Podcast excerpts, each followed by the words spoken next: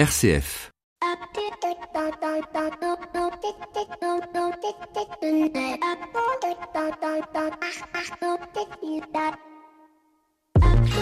Bonjour à toutes et à tous. Vous le prendrez comment à température glacée à 90 ou 75% à moins que vous ne le préfériez en russe à 95% mais à température ambiante.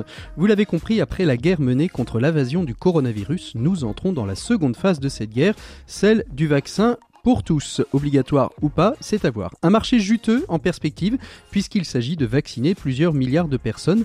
Et dans cette course effrénée au vaccin, on n'aura jamais vu une aussi rapide mobilisation du monde scientifique. Pardon, une aussi rapide mobilisation de fonds pour permettre enfin aux scientifiques de travailler. Là où il y a quelques semaines encore, il aurait fallu plusieurs mois, voire plusieurs années pour récolter l'argent nécessaire aux essais cliniques d'un médicament, il n'aurait fallu, en tout et pour tout, que 24 heures à l'Institut Pasteur de Lille pour récolter la somme. Et sans être totalement devin, on peut supposer que 2021 verra les choses redevenir à la normale, avec potentiellement plusieurs vaccins et peut-être un traitement médicamenteux, mais tout cela à quel prix? Et quand je parle de prix, je ne parle pas des conséquences économiques, sociales et environnementales, mais je parle bien du coût d'accès aux soins. Va-t-on voir une forme de philanthropie permettant à toutes et tous à travers la planète de recevoir ce traitement sans distinction de classe, de couleur, de fortune, de race? Ou est-ce que le plus philanthrope des philanthropes va tout de même vouloir que le fruit de sa générosité financière dans la recherche soit rentabilisé au détriment de telle ou telle partie du monde? Et notre liberté dans tout ça sera-t-elle entravée? Le président nous a assuré qu'il ne rendra pas le vaccin obligatoire. Mais les autres pays de l'UE, les entreprises, les banques pour accéder aux prêts, rien ne leur interdit d'inscrire cela dans leur protocole de risque sanitaire et de ne pas le rendre obligatoire. À cet effet d'ailleurs, la compagnie australienne Qantas a déjà annoncé qu'elle rendra obligatoire le vaccin pour emprunter ses avions. Seront-ils les premiers? Seront-ils les derniers? Ou d'autres lui emboîteront le pas? Certains vous diront qu'il n'y a pas d'autre solution que de vacciner tout le monde, confirmant ainsi les thèses les plus complotistes. Le vaccin anti-Covid, en ce moment, c'est je le veux, je le veux pas. Et vous, le voulez-vous? Bienvenue dans l'écho des solutions. L'écho des solutions. Patrick Longchamp. Bonjour à toutes et à tous. Très heureux de vous retrouver euh, dans l'écho des solutions en ce samedi midi et c'est l'heure euh, du Presse Club mensuel. Dernier vendredi du mois, on retrouve tous les confrères journalistes de solutions pour parler ensemble de ce qui a fait l'actu du moment. Et je vous présente, je vous les représente, vous les connaissez tous. On a une petite euh, nouvelle qui est de retour, une petite nouvelle, c'est même pas une petite nouvelle. Elle est de retour, il s'agit de Caroline Demallet du Figaro demain. Bonjour Caroline. Bonjour Patrick. Merci beaucoup d'être avec nous. Ça fait vraiment très très plaisir de, de vous retrouver après euh, tant de mois euh, d'absence. Euh, voilà, on est vraiment très très content que vous, vous soyez parmi nous aujourd'hui. Antonin Amado, directeur éditorial des actualités sociales hebdomadaires. Bonjour Antonin. Bonjour Patrick, bonjour à tous. Et puis Frédéric Villaude, fondateur rédacteur en chef de Mediatico. Bonjour Frédéric. Bonjour Patrick et puis Flavie qui nous rejoindra d'ici quelques instants.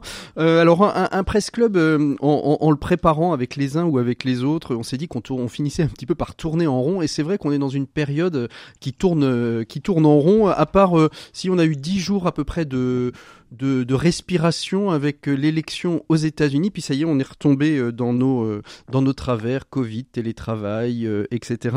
Et on s'est dit qu'on allait travailler la question du jour d'après, dont on a beaucoup parlé pendant le premier confinement, dont on parle un petit peu moins. Peut-être parce que les gens s'intéressent davantage au monde présent et surtout aux chiffres d'affaires et au portefeuille.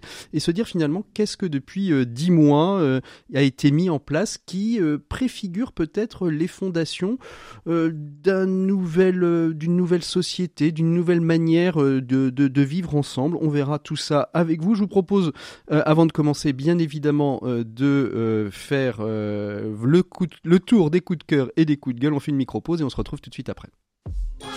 L'écho des solutions, RCF. Voilà, on commence par les coups de cœur et les coups de gueule. Alors, qui, qui veut commencer? Antonin, vous voulez commencer? Vous nous, c'est quoi? Coup de cœur, coup de gueule? C'est pas un coup de, c'est pas un coup de gueule, Patrick. Attends, je vais le refaire. Excuse-moi, ça te fera un peu de montage.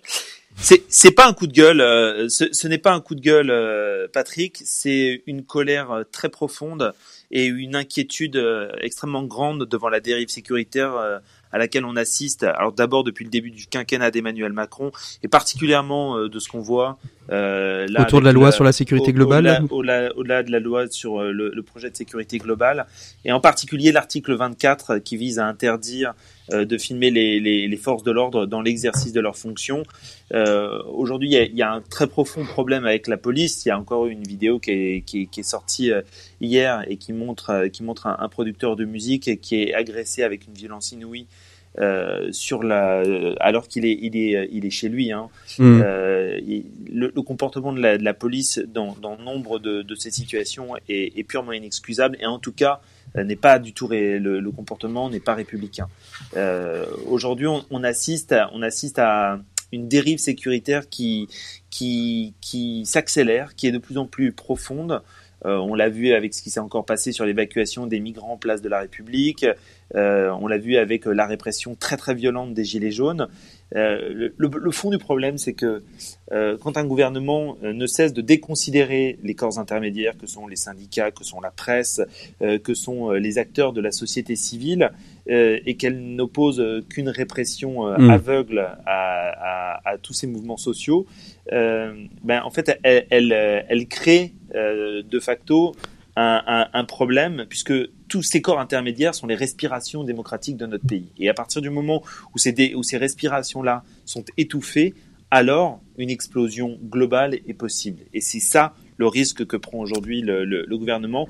On est tous journalistes et au-delà de nos spécialités, euh, qu'elles soient euh, économiques, qu'elles soient euh, sociales, politiques, sportives, etc., Aujourd'hui, il y a un, un, véritable problème sur la manière dont on peut informer dans ce pays, et ça devrait nous concerner tous et chacun. Ne pensons pas que ce n'est qu'un problème de journalistes. Et euh, les, les, les, journalistes sont le canari dans la mine. Quand le, et, on verra. Canari, euh, je finis, j'en ai pour un instant. Quand le canari cesse de chanter dans, dans, dans la mine, c'est-à-dire que le coup de grisou n'est pas loin. Je pense qu'on est dans ce moment-là où on respire un air toxique et qu'on regarde avec inquiétude la moindre flamèche. Et je pense que juste, euh, on, en parlera dans notre troisième partie, hein, puisqu'on abordera justement euh, sur euh, ce monde d'après quel rapport à la citoyenneté, à la démocratie. On, verra ça un petit peu plus loin. On voit d'ailleurs que la, Convention citoyenne pour le climat, qui avait déjà du plomb dans l'aile à, à, à, sa clôture, a encore plus du plomb dans l'aile. Ils sont, j'ai envie de dire, presque en train de l'achever.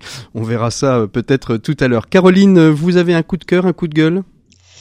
Euh, J'ai d'abord un, un, coup de gueule mm. concernant ah. euh, Danone, euh, qui annonce il y a six mois, dans le cadre de la loi Pacte, devenir la première entreprise française du CAC 40 à devenir entreprise à mission. Très avec bien. donc euh, reconnaît donc officiellement que sa raison d'être n'est pas uniquement les profits, mais également euh, l'impact social et environnemental.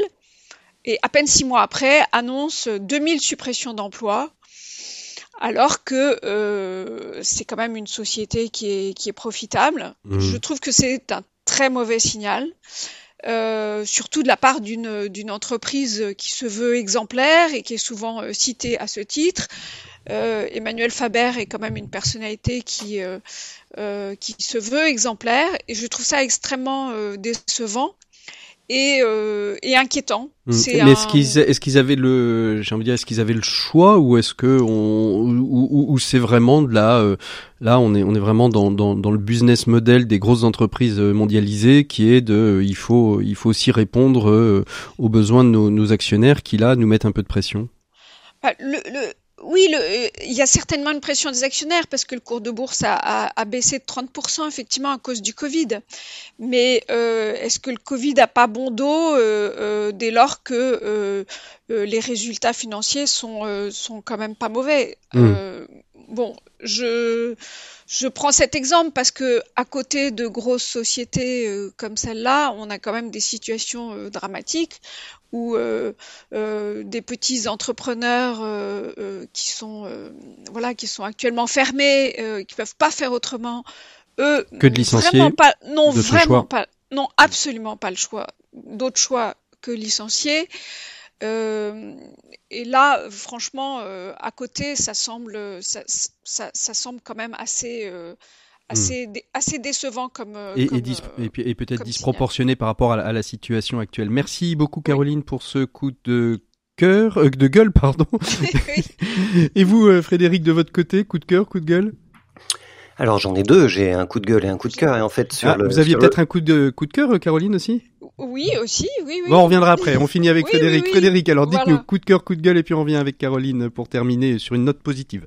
Alors coup de gueule en fait sur le Black Friday d'abord. Vous savez qu'il a été reporté. Il a été reporté d'une semaine, mmh. mais en réalité euh, c'est c'est une c'est un fake, c'est un, un, fake report euh, parce qu'en réalité le Black Friday on va le trouver partout sur internet sur les plateformes qui sont hébergées euh, à l'étranger. On peut faire ses courses pendant le Black Friday ce week-end à Londres, en Espagne. Donc en fait le Black Friday est toujours là. Il est reporté en France. En réalité la vraie question c'est est-ce qu'il ne faudrait pas tout simplement l'annuler? Parce que ce Black Friday il est génial pour notre porte-monnaie parce que quand on n'a pas beaucoup d'argent, effectivement, on se dit je vais profiter des promotions, c'est l'occasion ou jamais, surtout à quelques semaines de Noël. Et évidemment, c'est fait pour ça. Sauf que ce Black Friday, c'est quand même l'illustration par excellence d'un modèle de consommation totalement outrancier qui ne sert à rien, qui nous incite à aller droit dans le mur. Et du coup, mon coup de cœur, eh ben, il va être en fait pour la Camif parce que nous avons interviewé euh, chez Mediatico et Marie Jacquia Absolument, j'ai entendu. C'était très entreprise en mission et un podcast qu'on fait avec euh, notre partenaire profil. Et alors, qu'est-ce qu'il nous dit, Emery Jekia bah, D'abord que cette année encore, il ferme boutique pour le Black Friday. Il arrête de vendre du mobilier, des objets de décoration, alors que euh, il fait entre 300 et 400 000 euros de chiffre d'affaires par jour, normalement sur un jour comme celui-là. Il ferme boutique, il n'encaisse rien. Et euh, il nous dit, il nous dit aussi dans, dans ce podcast qu'il faut démanteler la plateforme Amazon, qui tue le commerce local et qui, évidemment, on le sait, ne paye pas sa TVA en France. Il nous dit qu'il veut détrôner le géant Ikea dans l'Hexagone d'ici 2030 avec des produits made in France. Et puis, euh, il nous dit surtout que l'entreprise, il, il, le vit vraiment au fond de lui-même. C'est un levier extraordinaire pour changer le monde. Donc, vous retrouverez tout ça dans le podcast Entreprise en mission de Profil et Médiatico.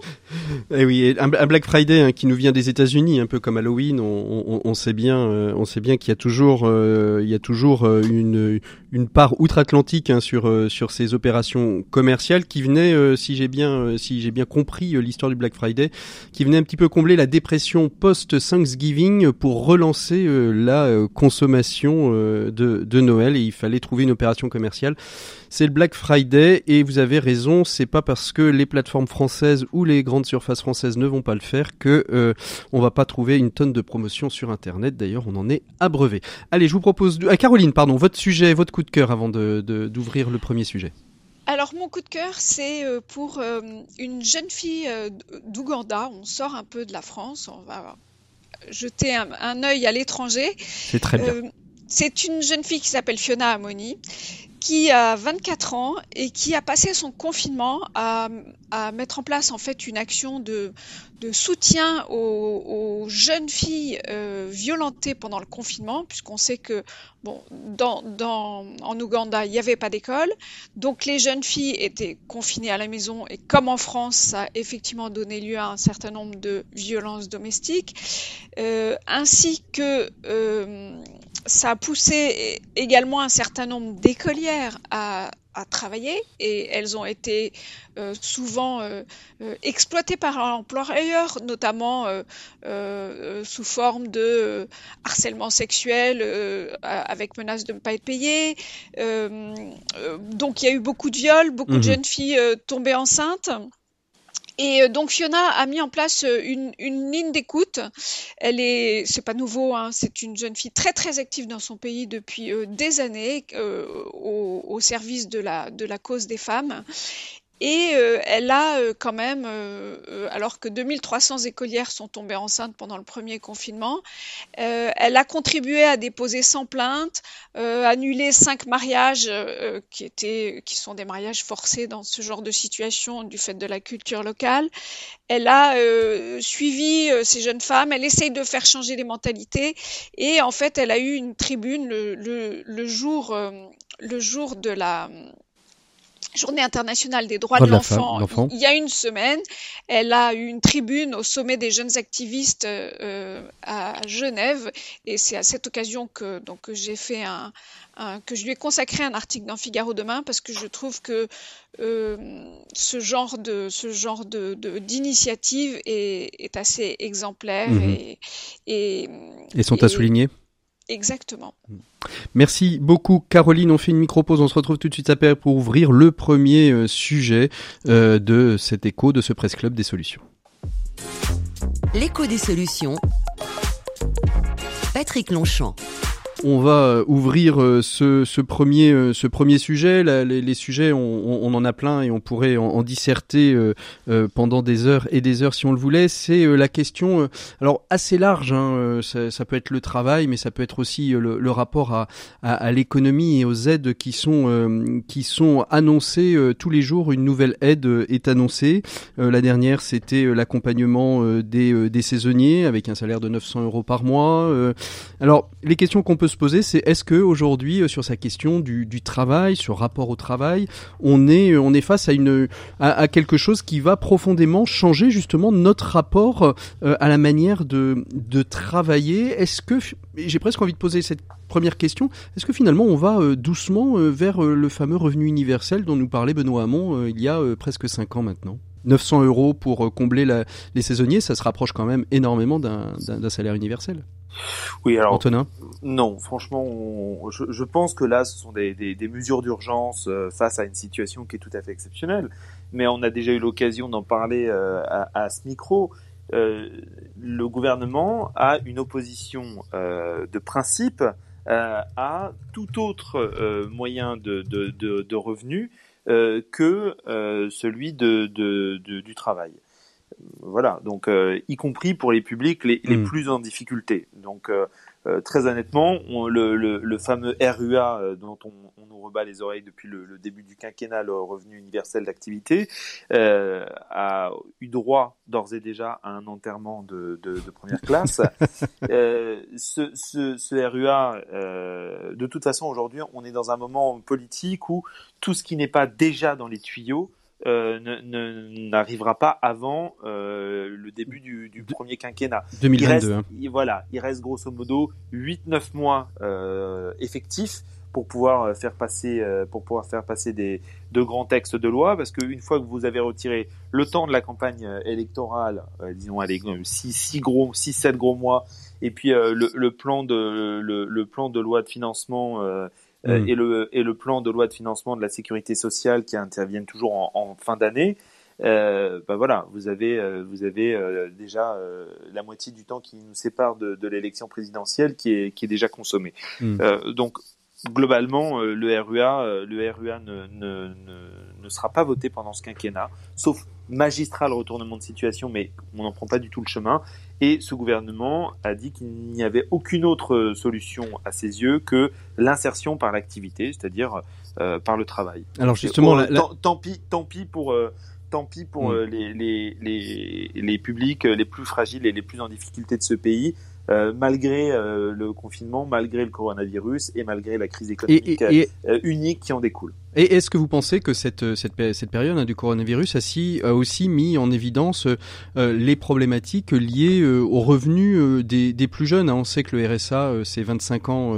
c'est 25 ans. Est-ce que c'est des, est-ce qu'aujourd'hui, dans cette manière qu'on va avoir d'accompagner, vous parliez d'insertion par le travail, cette période qu'on a vécue a modifié des manières d'aborder la question du travail.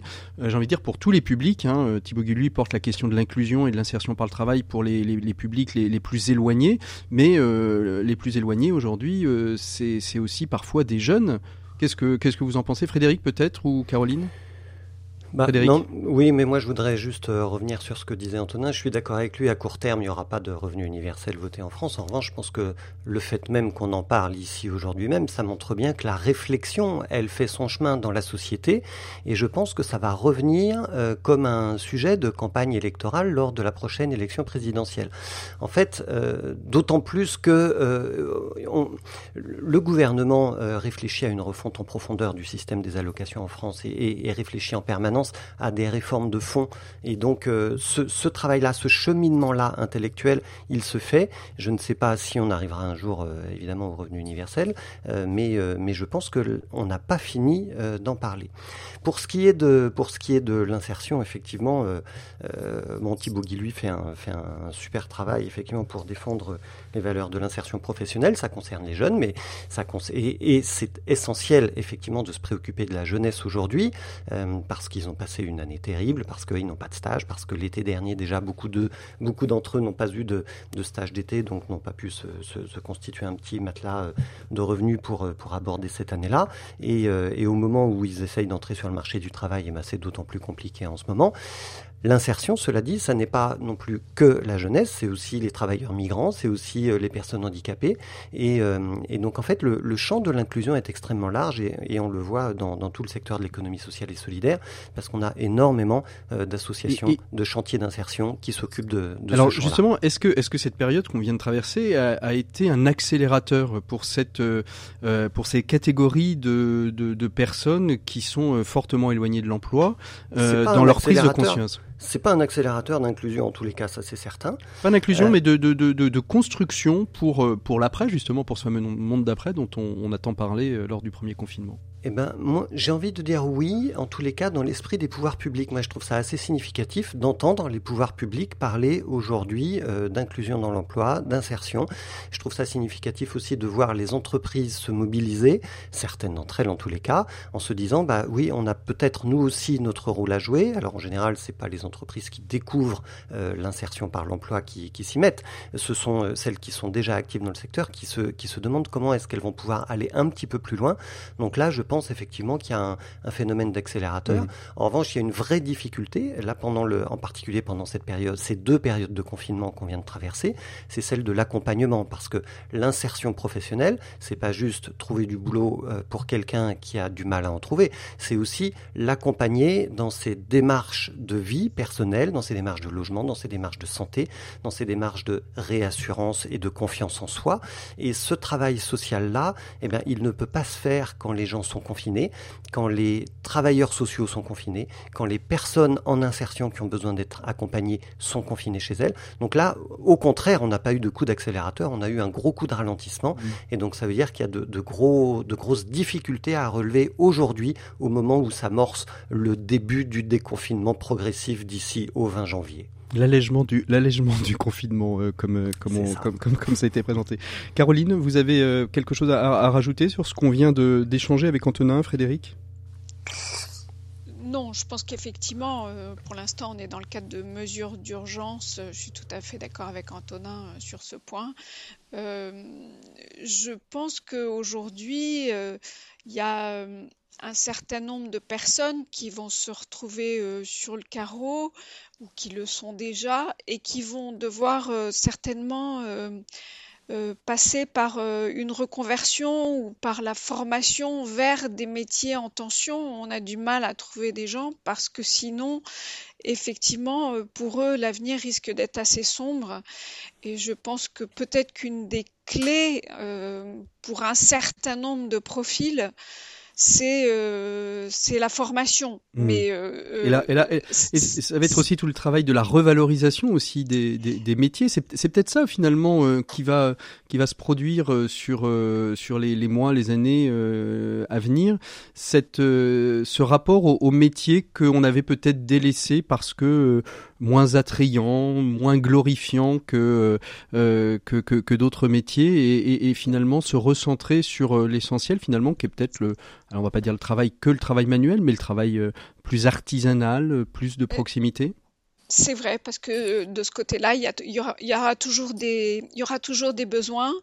Et effectivement, euh, depuis quelques années, il y a une revalorisation de l'apprentissage, parce que généralement, les apprentis trouvent euh, rapidement du travail, alors qu'on voit bien qu'aujourd'hui, les jeunes diplômés, euh, ceux qui sortent de licences assez théoriques, bah, se retrouve un petit peu sur le carreau. Donc mmh. effectivement, euh, le, le, les mentalités ont déjà bien évolué. Euh, Peut-être qu'effectivement, ça va, ça va accentuer ce, ce mouvement, cette mmh. prise de conscience et cette évolution. Oui, Antonin Certainement. Moi, je, je, je, crois que ce, ce gouvernement euh, euh souffre d'un profond, euh, d'une profonde dissociation entre les mots qu'il utilise et puis la réalité de, de ce qui se passe sur le terrain, terrain, en l'occurrence. Bah oui. Je veux dire on, parle beaucoup de, de, de, plans jeunes, on parle beaucoup de le, le président de la République dit oui, c'est très difficile d'avoir d'avoir 20 ans cette année, etc., etc. Ok, mais je veux dire, le rôle du politique, c'est pas de déplorer que c'est difficile. Le rôle du politique, c'est de mettre en place euh, des dispositifs qui soient effectifs pour justement offrir euh, une des perspectives à, à, une jeunesse qui, qui en a besoin en l'occurrence. Et moi, je suis quand même très frappé de voir que euh, sur euh, le plan de relance de, de 100 milliards, il y a quand même beaucoup, beaucoup, beaucoup d'argent qui a été débloqué pour les grandes entreprises, y compris sur des modèles qui sont pas résilients et, certainement pas en, accord avec euh, avec l'accord de Paris ni les différents engagements qu'on devra avoir sur la biodiversité, sans parler des, des, des conséquences sociales, d'une part, et que finalement, dans ce, ce, plan de relance, euh, les mesures consacrées aux jeunes finalement sont, sont, sont très minimes, pour pas hmm. dire quasi inexistantes.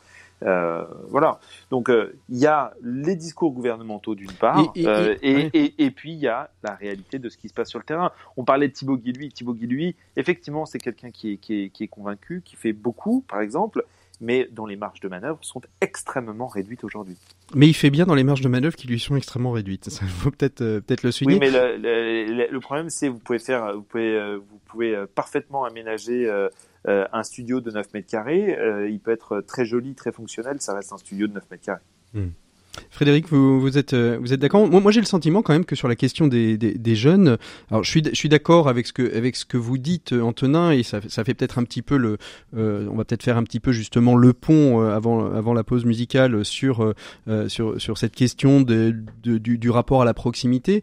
J'ai quand même, le sentiment que on a, on a mis le paquet, particulièrement ces derniers jours, sur la préservation des jeunes, peut-être d'ailleurs au, au, détriment de la protection des seniors, qui vont peut-être être les plus, euh, même si les jeunes sont très impactés, j'ai envie de dire, et ils vont avoir le temps de, euh, de déployer euh, leur, leur vie professionnelle, alors que les, les seniors, hein, ceux qui arrivent à 50, 55, 60, 65 ans, qui vont être débarqués, on, on, on, voit très très peu de mesures à leur encontre pour construire l'après.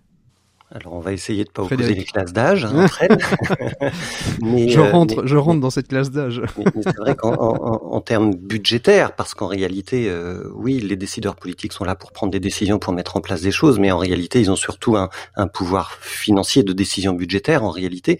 Et, euh, et c'est vrai que tout le travail qui a été fait sur sur l'inclusion des jeunes aujourd'hui, sur le service civique, sur l'apprentissage, il est d'abord budgétaire. L'apprentissage avec des primes entre 4 et 8 000 euros par poste euh, par an euh, pour chaque jeune en apprentissage pour les entreprises qui, euh, qui souhaitent les recruter, qui osent prendre le risque aujourd'hui de les recruter, effectivement, c'est pas négligeable. Ça, ça veut dire qu'en fait, les entreprises peuvent avoir des apprentis pour quasiment un coût nul. Donc ça, c'est très important. On voit pas effectivement cette dimension-là budgétaire en tous les cas chez les seniors, en tous les cas pas de la même façon. En réalité, aujourd'hui, le, les besoins budgétaires des seniors, ils sont beaucoup plus sur la santé. Et on peut pas dire quand même que le gouvernement ne, ne met pas euh, d'argent dans, hmm. dans, le système de santé en ce moment, dans les EHPAD, donc euh, dans, dans la revalorisation euh, financière des, des, je parlais, je parlais, je parlais plus de la valorisation des, emplois seniors. Hein, attendez, attendez, pardon, pardon Frédéric, mais le, on peut pas dire certes, il y a eu un, un, effort qui a été fait euh, au moment du Ségur de la santé pour euh, revaloriser euh, le, le, le, salaire, le salaire des, euh, le salaire des, des, des hospitaliers. D'abord, on reste euh, dans une moyenne très basse par rapport aux autres pays de l'OCDE, donc ça ne constituait qu'un rattrapage. Et ensuite, ça ne concerne pas l'ensemble des, des, travailleurs du social et du médico-social. Il y a énormément de gens en, qui, qui, il y a énormément de, de travailleurs en EHPAD, que ce soit des personnels soignants comme les aides-soignantes, ou que ce soit des, des, des, des gens qui s'occupent de euh, de, de, de, tout ce qui est euh, logistique, nettoyage, etc., qui eux n'ont pas vu un euro et ne verront pas un euro de la part du Ségur de la santé. Pourquoi? Parce qu'ils travaillent dans des euh, dans, dans des associations qui gèrent des EHPAD. Euh, ou, dans, ou dans des établissements sociaux et médico-sociaux qui, eux, en fait, ne, ne, ne, dépendent pas du périmètre de ce qui a été discuté dans le Ségur de la santé.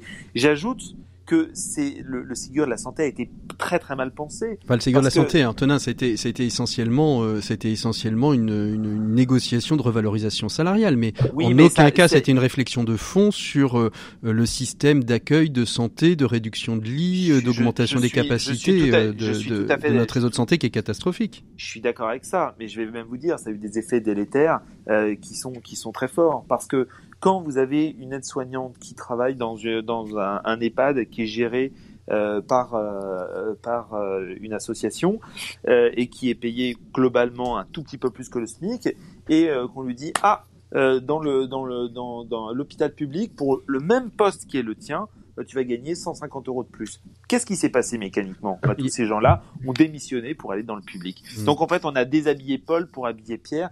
Il n'y a eu aucune concertation. Quant à l'argent qui serait investi dans le système de soins aujourd'hui, euh, là encore, je pense qu'il y a largement matière à discuter mmh. parce que les réformes profondes euh, de l'hôpital public et notamment euh, la, la, fermeture de lits euh, n'a pas du tout été remise en question mmh. par la crise. quoi, pour... qu'en dise, quoi qu'en dise l'exécutif aujourd'hui. Caroline, vous voulez réagir peut-être là-dessus, sur cette, euh, sur le Ségur de la santé, sur le rapport justement à cette notion du, du travail des, des, des, des, aidants, des personnes de, de, de proximité, bah, des infirmières, des cadres médicaux. Le Ségur de la santé, le, le, le problème, c'est qu'il y a eu un effet d'annonce euh, qui a été extrêmement déceptif dans la mesure où euh, les mesures n'ont pas pu être mises en place puisque euh, les, les ouvertures de lits annoncées euh, n'ont pas pu être effectives dans la mesure où, euh, depuis le Covid et les conditions de travail pas uniquement pendant la crise sanitaire, mais même mmh. bien avant, les conditions de travail sont devenues telles qu'il y a une, une véritable hémorragie euh, de, de, des personnels de l'hôpital public vers le privé ou, ou, ou, même des reconversions, ce qui est très inquiétant parce que euh, c'est quand même tout un secteur qui est absolument sinistré parce que depuis des années, on n'a on a rien fait pour le, pour mmh. le soutenir malgré euh, les revendications qui étaient tout à fait légitimes. Et c'est ça qui est inquiétant. Et je vous propose qu'on fasse une pause musicale avec les Pentatonics, euh, un groupe vocal américain qui a sorti euh, son CD de Noël comme euh, tout chanteur américain qui se respecte. Il a son disque de Noël. Vous avez évité Maria Carré. Je vous promets pas que vous l'éviterez pendant la période de Noël. Allez, les Pentatonics, Marie Did You sur RCF.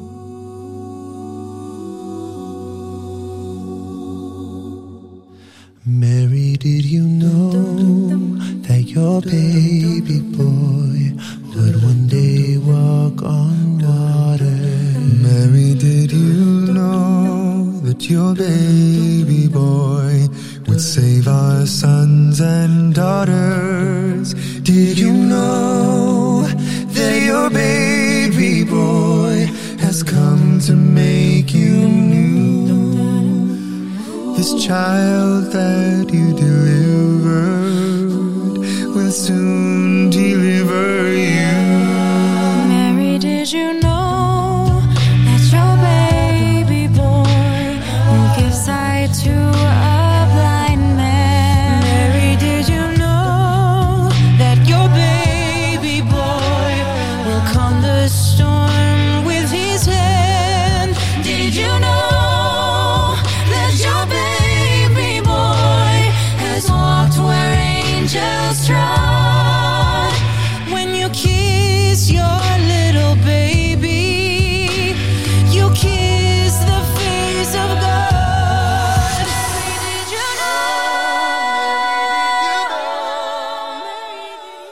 did you know les Pentatonics on retrouve nos trois journalistes de solutions tout de suite euh, sur ces euh, 10 euh, mois 10 12 mois qui viennent passer quasiment un an hein, qu'on a a le coronavirus dans les dans euh, tous les jours aux informations dans tous les journaux euh, et à peu près dans toutes les émissions qu'on qu fait euh, est-ce que est-ce que vous avez vu évoluer des choses sur le rapport? Enfin moi j'ai eu le sentiment que le rapport à l'autre dans les solidarités de proximité, dans la manière de euh, d'être attentif euh, à, à, son prochain, euh, a, a, évolué. Qu'est-ce que vous en pensez? On n'est pas dans des grandes lois gouvernementales, mais dans finalement une perception sociale ou sociétale.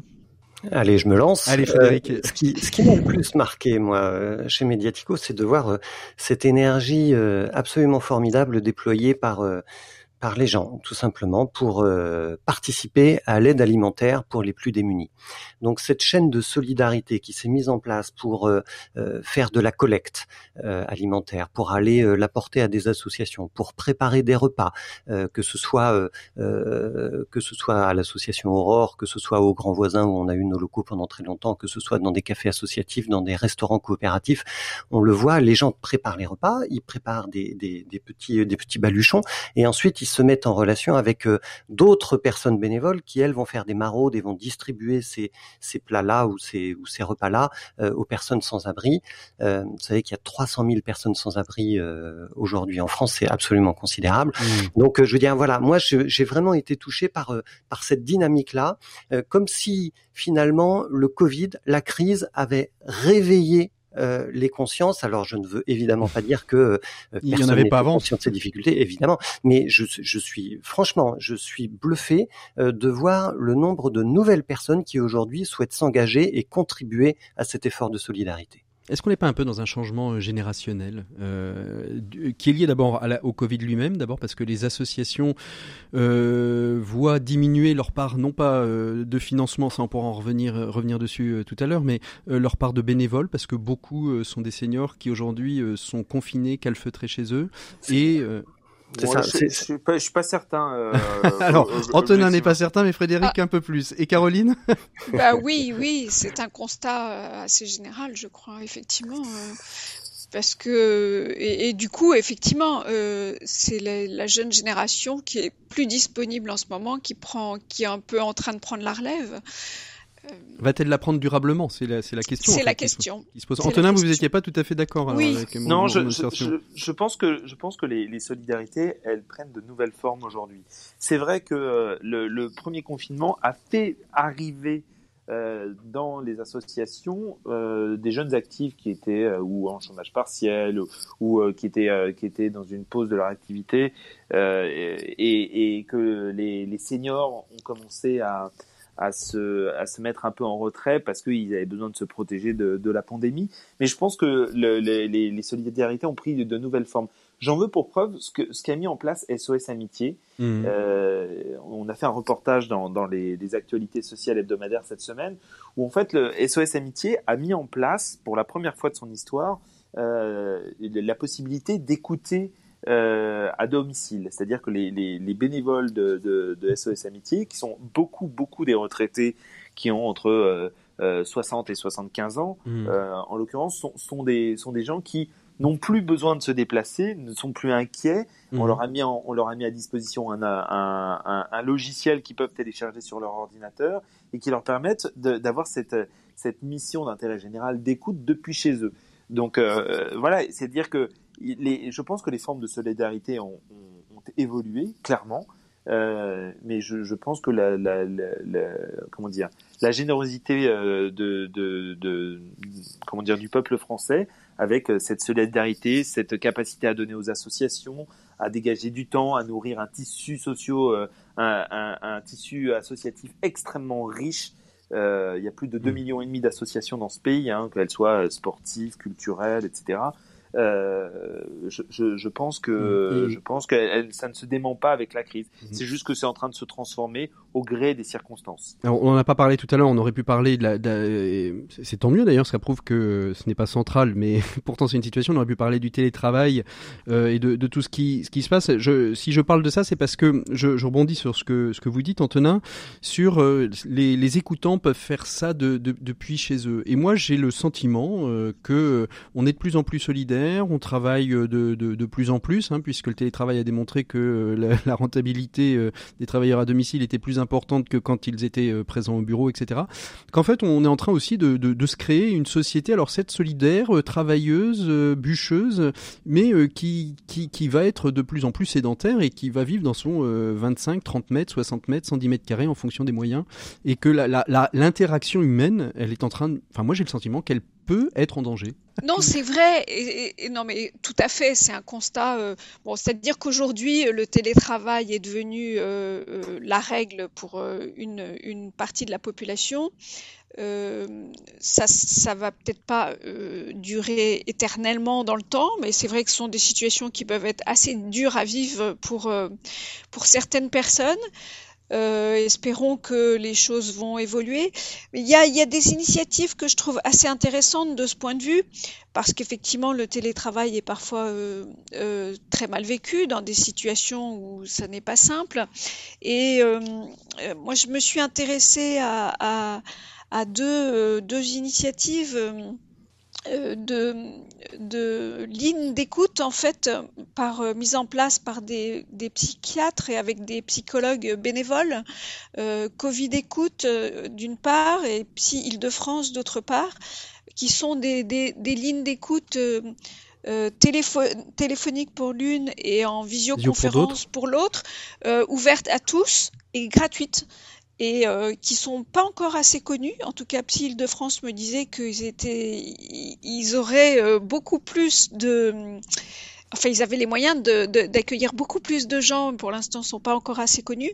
Ça répond à un réel besoin. Euh, ça peut être euh, ça peut être euh, n'importe quel euh, de- travailleur en, en salarié en télétravail euh, qui, qui, est, qui est un petit peu qui se sent seul Mm. ou, ou euh, un couple qui a peur de se taper dessus parce qu'il y a des tensions. Et je trouve que ce sont des initiatives très intéressantes, pas encore assez connues Et, Et qui, qui sont. ont- euh, et qui sont et qui répondent à un réel Mm. besoin, sachant que bon, quand même, euh, en France, on sait que du côté de la psychiatrie, euh, on a on a on a dix ans de retard, euh, qu'il y aurait énormément à faire, et peut-être que cette euh, cette situation contribue à une prise de conscience. Euh, des besoins parce qu'ils vont Mm. être énormes, hein, euh, il faut pas se cacher parce que de- de- derrière euh, la crise sanitaire, il y a la crise économique et, et celle-là, elle est loin d'être finie. Et donc, voilà, je trouve que c'est, ce sont des, des initiatives qui, qui, qui ont, qui, ont, qui ont besoin d'être d'être d'être salués. On le voit aussi beaucoup aussi sur le sur le domaine du, du monde de l'entreprise. Moi, je vois aussi passer pas mal de Aussi, plateformes. oui. hein. On, on connaît on connaît tous. euh, et si vous ne le connaissez pas, je, je vous le redis, hein, la- le risque pour un chef d'entreprise, mais qui devient de plus Oui. en plus réel pour euh, pour euh, tout un chacun. C'est c'est c'est les 4 D. Hein, le dépôt de bilan, euh, le divorce, la dépression, et puis ça peut arriver jusqu'au décès. Donc pour pour prévenir ça, en effet, il y a des plateformes qui existent et il faut saluer leur leur existence. La, notion de la, proximité aujourd'hui, euh, on, l'a vu, les questions des solidarités, on voit que finalement, il y a, à défaut d'être un sursaut, en tout cas, elle se réoriente euh, différemment. Et pourtant, euh, l'économie sociale et solidaire hein, qui porte cette question, euh, cette question des, solidarités, on, dit aujourd'hui que 30 000 à 40 000 euh, associations pourraient fermer définitivement, ce qui veut dire tout autant de bénéficiaires directs ou indirects qui vont perdre finalement une action en vue du bien commun. Frédéric? Oui, c'est la vraie crainte. Alors d'abord un, un mot juste pour euh, pour revenir euh, sur le sujet précédent. À la frontière entre le monde de l'entreprise et, et le monde de l'engagement bénévole, il y a la question du mécénat de compétences euh, que Mm. connaissent bien un certain nombre d'entreprises. C'est très problématique en période de confinement parce que cet engagement, donc que l'on constate nous journalistes de de façon évidente, éclairante, euh, il n'est pas possible en période de confinement euh, et en période de chômage partiel dans l'entreprise, parce que si vous êtes au chômage partiel, eh ben vous n'êtes pas salarié, donc enfin vous n'êtes pas en période de travail et vous ne pouvez pas consacrer du temps de travail bénévolement dans une association à la demande de votre employeur. Donc ça, ça, pose un vrai souci parce que effectivement il y a une offre euh, de, soutien aux associations qui tout à coup a disparu de la même façon que effectivement il y a, il y a une offre de soutien aux personnes en difficulté euh, qui qui a disparu qui, aussi. qui risque de s'amenuiser et qui heureusement euh, tente d'être compensé par l'engagement bénévole de nouvelles personnes, euh, en particulier les jeunes dont on parlait tout à l'heure et qui s'engagent de façon différente par rapport aux anciens. Maintenant sur les difficultés économiques des associations, effectivement, on est dans une dans une situation assez grave. C'est le mouvement associatif qui euh, qui porte la parole du monde associatif en France auprès des pouvoirs publics, qui nous disait au terme d'une une enquête euh, déjà l'été dernier que 30 000 associations en France risquaient soit de ne pas pouvoir garder tout leur personnel, soit même de déposer le bilan. C'est extrêmement préoccupant. Alors euh, le gouvernement, lui, euh, a pris conscience effectivement de ce danger-là, a mis en place un certain nombre de, mesures pour soutenir le monde associatif, mais aussi les entrepreneurs sociaux, aussi les coopératives, aussi l'ensemble du monde de, de l'économie sociale et solidaire. La première mesure, en réalité, c'est c'est la mesure qui concerne l'ensemble des entreprises. C'est le chômage partiel, c'est le fonds de solidarité pour les indépendants et pour les associations. Ça marche aussi pour elles quand elles, quand elles ont moins de 10 employés. Euh, et Olivia Grégoire, qui est la secrétaire d'État à l'économie sociale, solidaire et responsable, euh, nous dit que seulement 15 000 associations employeurs sur 160 000 en France ont eu recours au dispositif euh, du fonds de solidarité. Mhm. Pourquoi seulement, pourquoi moins de 10% des associations employeurs? Parce que simplement elles n'ont pas connaissance des dispositifs, parce qu'elles sont mal équipées, parce que dans une association on a euh, un conseil d'administration bénévole qui est très préoccupé évidemment de la situation, mais euh, mais quand on est bénévole, ben, on est bénévole juste sur son temps disponible et que ben, c'est peut-être le comptable de l'association qui doit alerter davantage les associations sur les dispositifs de Absolument. soutien existants. Et ça, ça marche pas toujours. Le, le relais ne se fait pas bien. Du coup, euh, la, la première chose que dit Olivia Grégoire, c'est euh, toutes les associations peuvent bénéficier des dispositifs de soutien de l'État à l'ensemble du secteur économique. Et c'est important de le souligner hein, parce que beaucoup ont justement euh, pensé qu'elles en, elles, elles- elles en étaient exclues, donc euh, donc se sont se sont mises se sont mises Eh, en risque. Elles en avaient, euh, a priori, elles semblaient en avoir été exclues au début du premier confinement parce que on disait que on avait droit euh, à demander le, le, le prêt garanti par l'État. Euh, on avait le droit de demander 25% euh, Du du, chiffre d'affaires de l'année précédente. Or, les associations font-elles du chiffre d'affaires? Qu'est-ce qu'on appelle Bonne un question. chiffre d'affaires dans une association? Et donc, l'administration fiscale a dû clarifier les choses en disant vos subventions sont considérées comme, Comme du chiffre d'affaires d'affaires. dans une association. Et là, Mm. ça les a sauvés en réalité. Ça, ça- ça- ça a sauvé aussi les budgets, euh, peut-être aussi des collectivités, hein, parce que elles ont, elles ont, elles ont aussi pu euh, réorienter euh, 25% euh, de ce budget peut-être vers d'autres, euh, vers d'autres acteurs qui en avaient le, le plus besoin. Sur cette question- ça n'a pas sauvé tant que ça les associations, parce qu'en réalité, vous savez, une association n'a pas vocation à être bénéficiaire. Et du coup, quand la banque regarde l'état des comptes d'une association, elle s'aperçoit qu'en réalité, euh, son résultat euh, opérationnel, il est négatif, puisqu'elles vivent aussi de subventions. Et donc, les banques sont extrêmement frileuses à prêter de l'argent aux associations, même si facialement, elles ont un résultat tout juste à l'équilibre, voire un tout petit peu en déficit. Euh, en réalité, c'est très compliqué. Et j'ajoute juste un dernier élément, euh, c'est que le gouvernement, du coup, euh, vient d'annoncer l'augmentation de 20% du, du budget du DLA, le dispositif local d'accompagnement Mhm. pour les associations. Ça veut dire qu'ils mettent 2 millions d'euros de plus sur la table comparé aux années précédentes pour accompagner les associations dans leur euh, réaction face à la crise, dans leur euh, résilience, dans leur euh, dans leur agilité.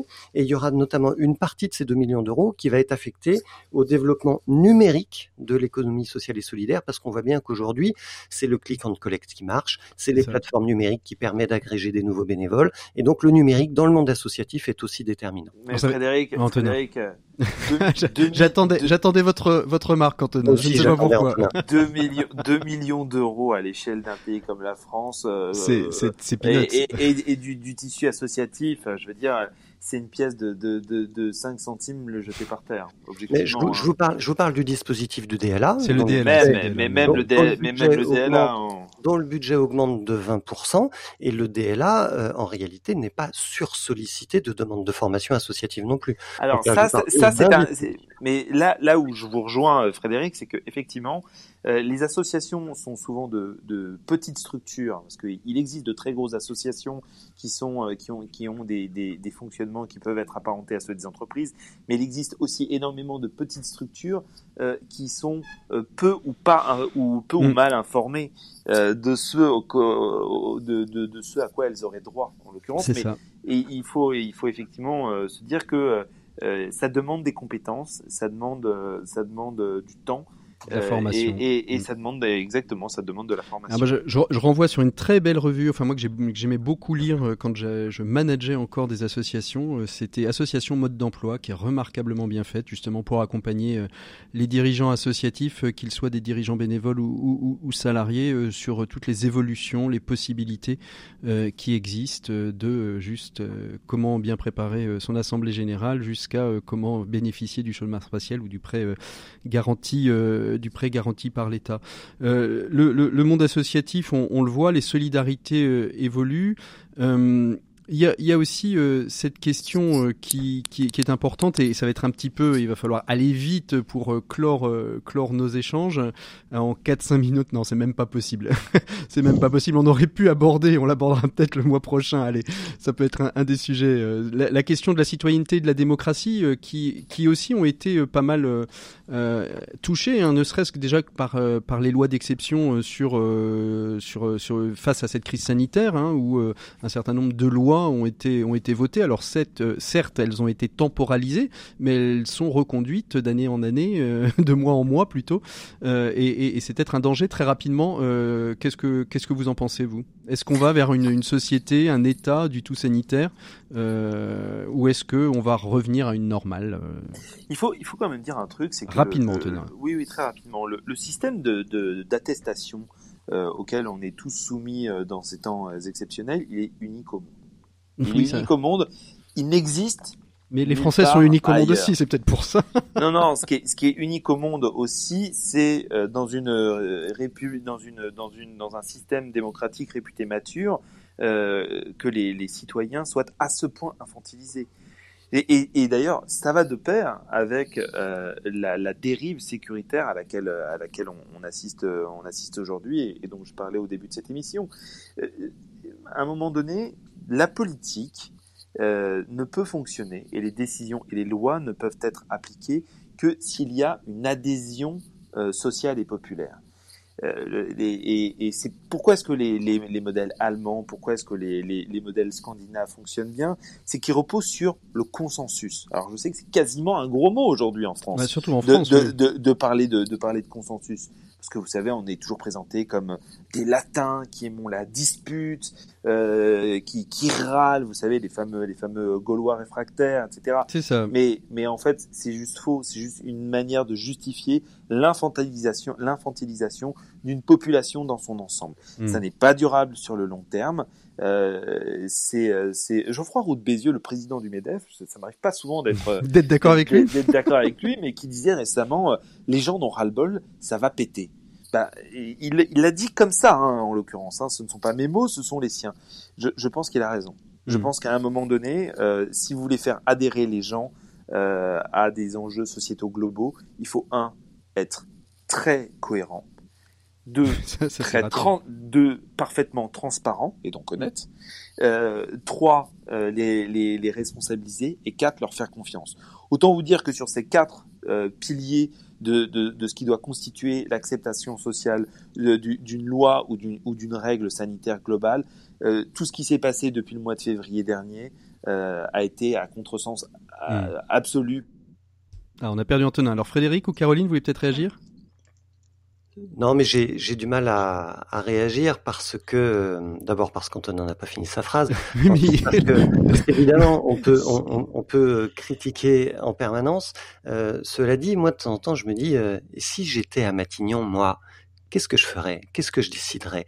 Moi, je pense que cette crise, elle est extrêmement difficile à piloter et euh, on peut euh, faire tous les reproches du monde à ce gouvernement et, et d'ailleurs, euh, je, je partage un certain nombre de critiques, mais en réalité, euh, les erreurs sont impossibles à éviter. Non, mais après, après, il y a, je suis d'accord avec vous, Frédéric. Les erreurs sont impossibles à, à- à éviter, mais il y a quand même, il y a quand même parfois des erreurs de, de, de bon sens. Enfin, quand le, quand le, quand le premier ministre dit on ouvrira les stations de ski, mais pas les remontées mécaniques, euh, sachant que les gens viennent pour skier, alors ils vont monter à pied. Enfin, je, je dis des fois, des fois, des fois, dans les annonces gouvernementales. Alors, je parle pas du fond, je parle pas du travail qui est fait, euh, mais sur la, la gestion, j'ai envie de dire humaine, le, le management des Français euh, dans, dans cette crise. Parfois, on peut se, on peut se poser la question de est-ce qu'il y a des gens qui ont du bon sens euh, ou est-ce que euh, ce ne sont que des analyses algorithmiques euh, euh, produites par par des scientifiques C'est vraiment la question que parfois on se pose en, est- en, est- en les écoutant. C'est vrai que là, en ce moment, on se demande pourquoi les bars et les restaurants rouvrent le 20 janvier et les universités seulement au mois de février. C'est ça. Comme si les universités étaient plus dangereuses que les bars et les, et les restaurants. C'est intéressant. Alors euh, Antonin nous a quitté euh, parce qu'il avait un, autre euh, un autre rendez-vous et donc il, s'excuse et il nous souhaite une bonne fin d'émission. Et, Caroline, vous voulez peut-être réagir sur ce qu'on sur ce qu'on a dit? Oui, je crois qu'il y a, bon, il y a une, certaine incompréhension, il y a, il y a- eu un manque de, de, de, communication, de clarification des mesures, parce que effectivement, il y a un certain nombre de mesures qui sont, qui sont critiquables, mais il y a eu surtout beaucoup de, enfin, je veux dire, une très mauvaise communication. Euh, après, je, euh, en parlant de grogne sociale, pour moi, c'est, effectivement c'est tout un ensemble de choses. Je pense qu'elle viendra euh, surtout de la de la crise économique qui se qui, Qui se prépare, ouais, qui se se- prépare Mm. de, de, de façon extrêmement violente et profonde. Hmm. Et je pense que c'est c'est c'est plutôt là que qu'est le risque que ça pète, parce que certes, bon, il y a une grogne euh, euh, par rapport à, toutes les questions que vous évoquez, mais je pense que ce qui va euh, ce qui ce qui va être le plus explosif, c'est c'est la situation euh, économique et sociale que vont traverser que va traverser le pays et dont euh, beaucoup beaucoup de Français vont souffrir. Et je pense que c'est de là que vient le plus gros danger. Hmm, absolument. Allez, on arrive euh, au terme de cette émission. J'entends les clés d'Antonin. Antonin, Ah vous bah, êtes je- reconnecté. Je, suis, je suis revenu. Je- On, on vous avait excusé pour votre pour votre rendez-vous puisque vous nous aviez dit que vous nous quitteriez. euh, Et là, en cours d'émission. J'ai été expulsé malgré moi. Là. On, on termine euh, tranquillement euh, cette euh, cette émission euh, sur simplement vos, vos petits vos petites envies, vos ce que vous avez envie de faire partager à nos auditeurs euh, pendant leur confinement, euh, un livre, un film, un docu, euh, un article, quelque chose. Caroline peut-être pour commencer. Euh, écoutez, j'avais pas, euh, j'avais pas réfléchi à ça, mais euh, je pense à un, à un- un livre que notre ben, une journaliste de Figaro Demain a publié, Mhm. qui est euh, euh, Neuf mois pour tout changer, qui s'adresse aux futurs parents. Euh, C'est notre consoeur Mathilde, euh, exactement. Mathilde Gola qu'on avait reçue une, une ou deux fois Gola, dans, la, dans, dans à le, fait. dans le Presse Club. qu'elle a co-signé avec Valère Coréard de, de France Inter. Donc un bébé pour tout changer, neuf mois pour réussir sa transition écologique chez Marabout. C'est euh, c'est un, un- une bonne entrée en matière pour euh, ben, voilà à l'occasion de Mm. l'arrivée d'un bébé avec plein de conseils euh, pratiques chez Marabout. Voilà. Frédéric, pour vous, ce sera quoi? Et puis, alors peut-être Antonin, si vous êtes pressé, peut-être Antonin. Ouais, je veux bien effectivement. Euh, je voudrais recommander un formidable, formidable euh, documentaire euh, euh, radio fait par Arte Radio, euh, qui fait souvent euh, euh, des, des projets assez fous et, et assez formidables euh, sur euh, la folie qui a, qui a saisi euh, le, le, la France euh, concernant le basket américain, la NBA dans les années 90. C'est à la fois une, une Madeleine de, de, de Proust assez formidable. Euh, c'est d'un point de vue technique réalisé avec une maestria qui est extrêmement rare et, euh, et puis c'est c'est un vrai euh, bon moment de, de feel good dans une période où euh, dans une période où on en a besoin. C'est c'est léger, c'est profond, c'est bien foutu et ça donne la pêche. Donc je le recommande chaudement. Merci beaucoup Antonin. Et puis pour vous, Frédéric, votre petit conseil? Eh ben moi, je voudrais vous emmener sur une plateforme de financement participatif parce que j'ai un petit coup de chapeau à lancer pour l'association des épiceries solidaires en France. Vous savez qu'en ce moment, euh, il y a la campagne des Restos du Cœur, il y a ce week-end la, la campagne de collecte des banques alimentaires. Et ben les épiceries solidaires aussi se mobilisent pour créer 100 nouvelles épiceries solidaires en France. Il y en a déjà 380 dans le réseau. Il y en aura donc 480 euh, d'ici un an. Euh, ils font une levée de fonds d'un million d'euros, alors en partie auprès de grandes entreprises comme Kellogg's, Pepsi Cola, Citeo, la Fondation EDF. Et puis, il y a une dimension levée de fonds participative citoyen sur la plateforme de financement participatif qui s'appelle Bluebees. Il lève 28 000 euros. L'originalité de cette campagne, c'est que vous pouvez choisir dans votre région quelle est euh, l'épicerie que vous avez envie de financer. Vous n'êtes pas obligé de financer un nombre de 100 épiceries en France entière. Vous pouvez choisir votre région et la campagne va se terminer juste avant Noël. Voilà. Je vous souhaite à toutes et à tous merci Caroline, merci Frédéric, merci, Antonin d'avoir été avec nous. Nous, on se retrouve la semaine prochaine pour un écho des solutions euh, consacré justement à l'engagement euh, sociétal dans les entreprises. Allez, à très bientôt. Bon week-end à toutes et à tous. À très bientôt. Au revoir.